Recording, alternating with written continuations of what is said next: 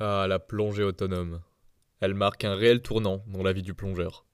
Quand, après avoir, pendant des plongées et des plongées, pu te reposer sur un moniteur qui gérait tout pour toi, tu dois réapprendre la discipline, redécouvrir ce qu'est vraiment la plongée et apprendre à tout gérer par toi-même. Bonjour à tous, je m'appelle Maxime, je suis moniteur de plongée et photographe sous-marin, et si j'ai créé Narcose, c'était pour partager avec le plus grand nombre mes passions de la plongée et plus largement de l'océan. L'épisode du jour est inspiré de faits réels. Effectivement, ce week-end, lors d'une sortie avec mon club de plongée, deux amis, John et Robin, pour ne pas les citer, ont dû s'entraîner à l'autonomie. Concrètement, on leur a dit qu'aujourd'hui, c'est comme s'il n'y avait pas de moniteur et qu'ils devaient se débrouiller tout seuls sous l'eau. Et le moins que je puisse dire, c'est qu'ils m'ont bien fait rire. Mais surtout, ils ont démontré que l'autonomie en plongée ne s'improvise pas. Aujourd'hui, je vais donc vous donner des conseils pour préparer et surtout réussir vos plongées autonomes sans souci. C'est parti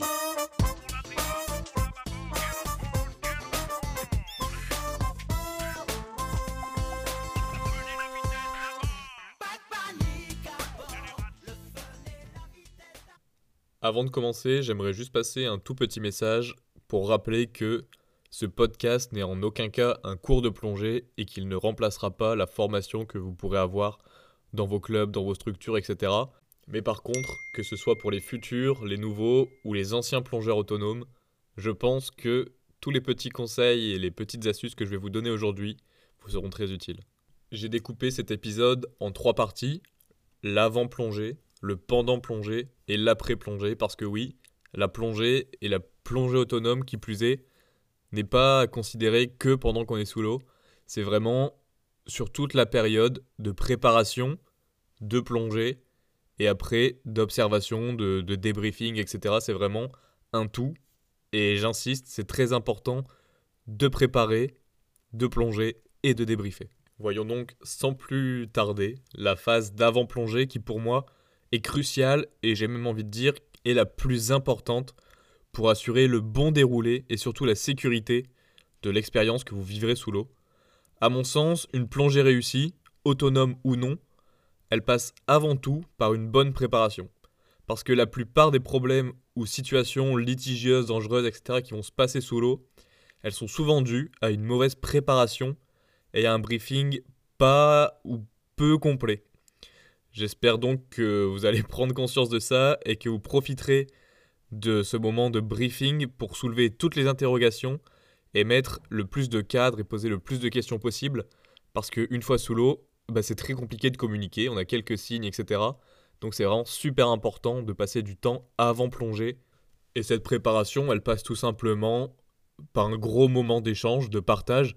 La première chose que je vous conseille, c'est d'échanger sur les attentes et les expériences de chacun.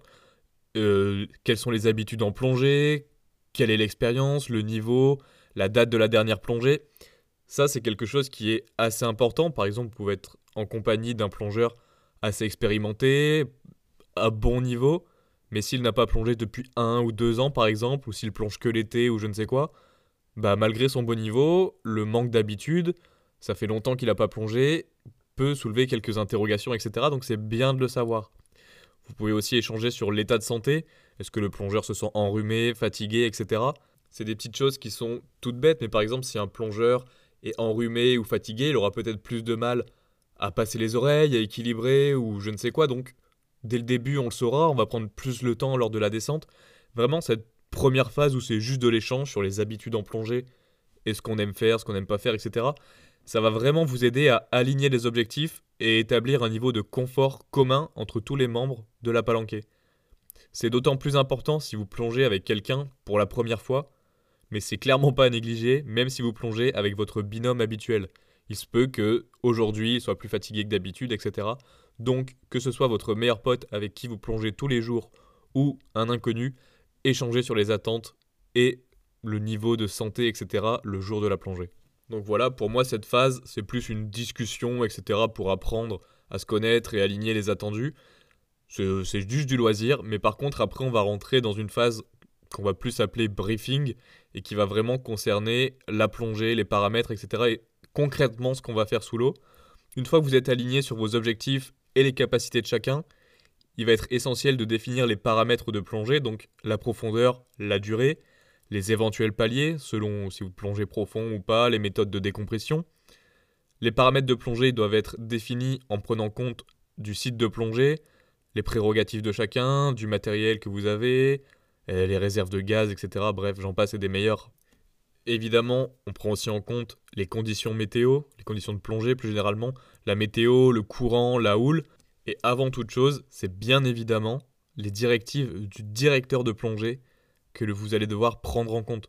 Peut-être que vous aviez prévu une plongée à, je sais pas, 40 mètres pendant 40 minutes, et là le directeur de plongée va vous annoncer 20 mètres pendant 30 minutes, etc. Donc, bref, vraiment, la définition des paramètres de plongée, vous restez toujours dans les consignes du directeur de plongée, et vous ne vous imposez pas à plonger profond ou longtemps si vous ne le sentez pas. Le plus important, c'est de prendre du plaisir. Je sais que moi, par exemple, je fais beaucoup de photos.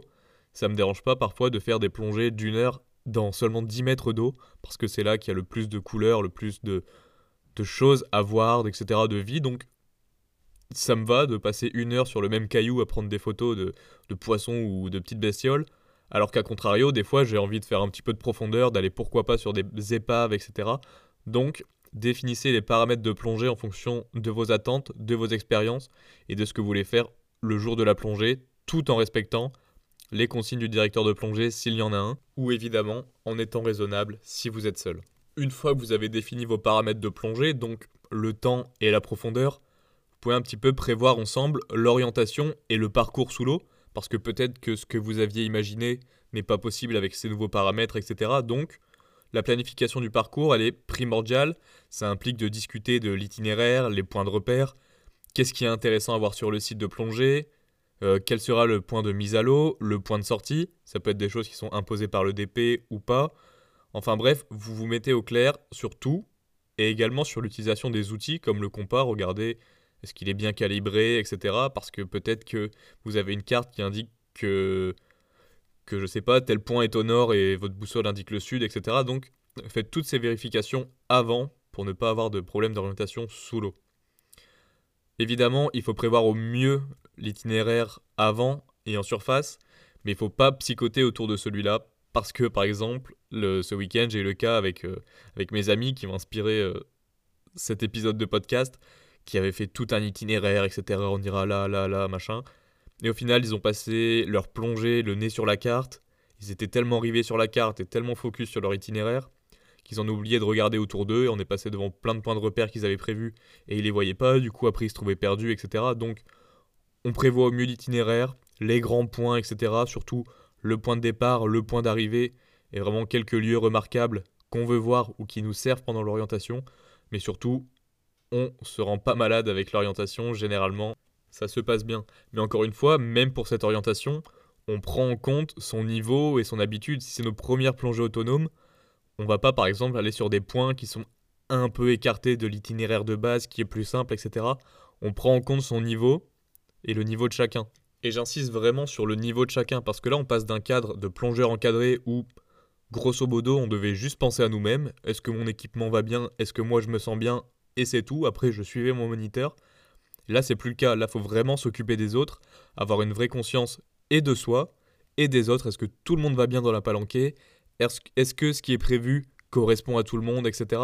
C'est vraiment la plongée en autonomie. C'est une plongée de partage et de co-vigilance. L'autre point très important à prendre en compte pendant votre briefing, c'est la présentation des éléments de sécurité. Vous n'êtes pas sans savoir que la sécurité est la clé de toute plongée que ce soit autonome ou non. Il va donc être très important de clarifier au sec les procédures d'urgence. Ça peut par exemple être, euh, je ne sais pas, si vous perdez de vue pendant la plongée, vous faites un ou deux tours sur vous-même pour regarder l'horizon, essayer de guetter des bulles. Si vous voyez personne, vous commencez à remonter évidemment à vitesse contrôlée et en respectant les paliers. Et si vous ne retrouvez pas le reste de la palanquée, tout le monde se réunit en surface et vous pourrez éventuellement reprendre l'immersion par la suite, mais surtout, on ne continue jamais une plongée seule. Ce briefing des présentations d'éléments de sécurité, ça peut aussi être par exemple euh, où est-ce qu'il y a l'oxygène, est-ce qu'il y a de l'oxygène sur place, est-ce que machin, où est le matériel de sécurité? Bref, toutes les questions qui sont d'ordre sécuritaire, elles sont plus qu'essentielles à discuter parce que, oui, dans les trois quarts des cas, 99% des cas même, il n'y aura aucun souci et vous les mettrez jamais en place.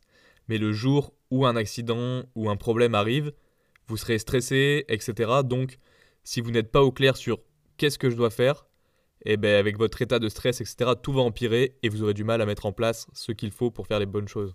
Un autre point important lors du briefing, c'est les signes. Parce que oui, aujourd'hui, on a beaucoup de signes qui sont communs, que tout le monde connaît, mais beaucoup sont utilisés alors que ce pas des signes conventionnels validés par la fédération, etc. Donc, rebalayer rapidement tous les signes usuels, etc., pour être sûr que vous êtes raccord et que chacun utilise les mêmes signes.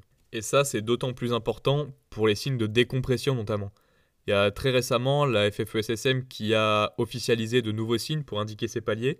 Il faut vraiment essayer de tous être raccord au niveau des signes parce que notamment sur les signes de décompression, j'insiste, une mauvaise compréhension ou une mauvaise indication, etc., peut avoir des conséquences dramatiques. Donc faites très attention. Les signes, c'est assez simple, on les révise, ça prend 30 secondes. Est-ce que tu fais comme ça, etc. Voilà, on pose 2-3 questions et on sait tout de suite si on est sur la même longueur d'onde. Avant de continuer, je vais faire un petit comeback sur la partie sécurité, notamment sur le matériel. Je vous ai dit, essayez de vous poser la question de savoir où il se trouve, mais de surcroît, il est très important que vous sachiez tous vous en servir et s'il y a l'un ou l'autre des membres qui a un petit doute, n'hésitez pas à réexpliquer le principe, etc. Parce qu'encore une fois, avec l'adrénaline et le stress, en cas de besoin, il sera très difficile de réfléchir. Donc planifiez au maximum les procédures de sécurité. Enfin, avant de plonger, pendant votre briefing ou juste après, vous organisez comme vous le voulez. Je conseille que chaque membre de la palanquée vérifie d'abord son équipement et surtout se familiarise avec celui des autres ça peut être regarder les réserves d'air, les dispositifs, les stabs, comment ça marche, comment sont les purges, etc. En cas de problème, en cas de remontée assistée par exemple, c'est bien de voir le type de stab et de purge qu'ont les autres membres de la palanquée. Après, vous pouvez évidemment checker tous les autres équipements essentiels. C'est en connaissant le matériel de l'autre que vous réagirez plus efficacement en cas d'incident. Vous l'aurez compris, l'avant-plongée est crucial et permet généralement d'assurer le maximum de choses pour que la plongée se passe bien. N'ayez pas peur et abordez tous les sujets qui vous paraissent importants. On ne vous reprochera jamais d'être trop sécuritaire ou de poser trop de questions. Par exemple, pour faire un petit parallèle avec l'exemple de Robin et John, on a plongé dans un endroit qu'ils connaissaient très bien. Ils ont donc fait un briefing très très léger. Ils se sont pas mis d'accord sur les signes, donc ils se sont pas compris sous l'eau. Ils n'avaient pas vraiment prévu leur itinéraire, donc encore une fois, ça a créé des petits litiges, etc.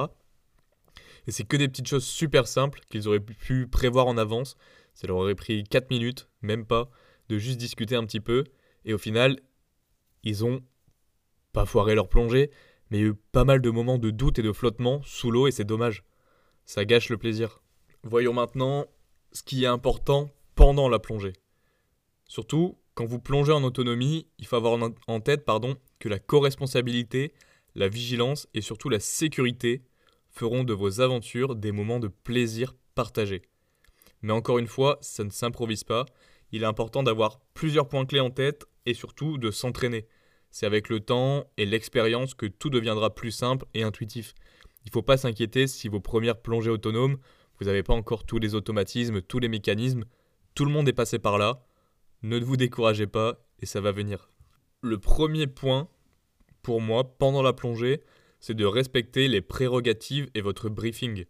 C'est important de respecter les limites et les capacités de chaque membre et surtout ce que vous êtes fixé auparavant. Veillez toujours à avoir un œil sur la profondeur.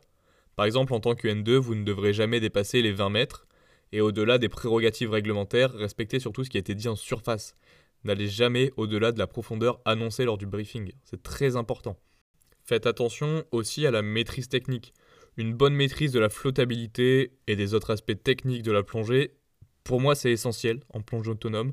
Parce que oui, lorsque vous étiez un plongeur encadré, vous pouviez vous permettre certaines largesses et vous pouviez surtout ne penser qu'à vous et qu'à votre plongée, puisqu'un guide de palanquet était chargé de s'occuper du reste. Mais plonger en autonomie signifie que plus personne n'est là pour s'occuper du groupe. Il est donc important d'être à l'aise techniquement afin de ne pas être renfermé sur sa plongée, regarder si on est bien équilibré, etc. Si vous maîtrisez bien votre flottabilité et votre technique en général, ce sera plus simple de s'ouvrir à la palanquée et d'être vigilant avec tout le monde. Un autre point qui je pense ne surprendra personne, c'est la communication. Juste avant, je vous disais de vous ouvrir au groupe de plongée, et cela passe principalement par une communication régulière. D'abord tout simplement avec un petit signe OK pour s'assurer que tout va bien, puis après en demandant régulièrement l'état des réserves d'air, etc. Enfin bref, n'hésitez pas à utiliser tous les petits signes que vous connaissez et qui permettent de communiquer tranquillement sous l'eau. Mais attention, la communication ne passe pas uniquement par les signes, elle se fait également par les regards qui sont échangés et toutes les autres indications que vous pourrez partager pendant la plongée. C'est super important de vraiment... C'est un moment de partage, la plongée autonome, donc regardez-vous. Beaucoup de choses vont passer par le regard, on verra si votre compagnon de plongée se sent bien ou au contraire, peut-être qu'il a des yeux qui, qui dégagent un peu de stress, etc. Regardez-vous et communiquez avec plus, le, plus de façons possible. C'est compliqué à expliquer, mais Vraiment essayer de partager quelque chose et d'être concentré sur l'autre. Et surtout, si je dois insister sur quelque chose en ce qui concerne cette communication, c'est qu'on ne vous reprochera jamais de trop communiquer. Alors à chaque fois que vous croisez le regard du binôme, n'hésitez pas à lui faire un petit OK, ça ne coûte rien. Je suis le premier à faire 850 OK par plongée. Dès que je vois qu'on me regarde un petit peu, etc., petit signe OK, ça prend 0,5 secondes, on s'assure que tout le monde va bien, et franchement, c'est cool. Pensez également à partager ce que vous observez. Si vous voyez un magnifique poisson ou une sirène, faites-en profiter la palanquée. J'insiste, la plongée autonome, c'est du partage. Donc dès que vous voyez quelque chose d'intéressant, que ce soit en bien ou en mal, eh bien faites-en profiter les autres. Le dernier point que j'ai mis dans cette partie plongée, c'est l'orientation active. L'orientation, c'est clairement un sujet qui effraie beaucoup de plongeurs débutants, mais rassurez-vous, surtout, ce n'est pas grave de se perdre. Le bateau viendra vous chercher si vous ratez la sortie. Au pire, vous palmerez un petit peu. Le plus important pour l'orientation, c'est d'être actif. Regardez autour de vous, utilisez à la fois les outils d'orientation et les repères naturels pour naviguer efficacement sous l'eau. Mais surtout, faites-vous confiance. Il est parfois préférable de prendre le mauvais chemin sous-marin que d'attendre sans savoir où aller, car le courant vous fera automatiquement dériver, pardon, vos réserves de gaz vont diminuer, le plus important, c'est d'être en sécurité.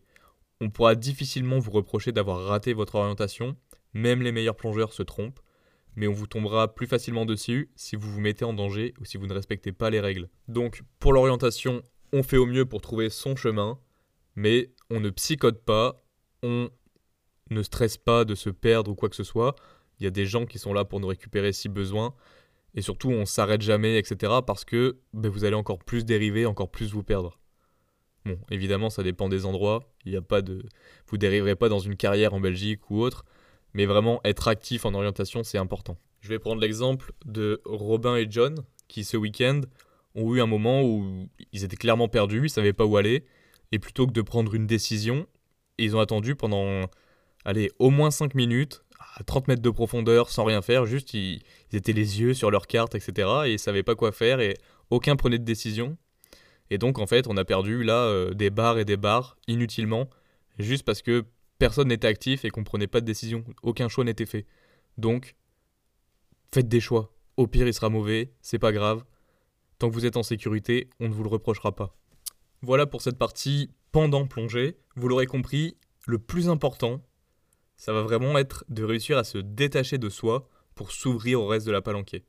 Cette ouverture, elle va principalement passer par la communication, et quoi qu'il arrive, il va toujours falloir penser ses actions du point de vue de la sécurité. Enfin, je peux que vous conseiller d'être acteur de votre plongée en prenant des initiatives.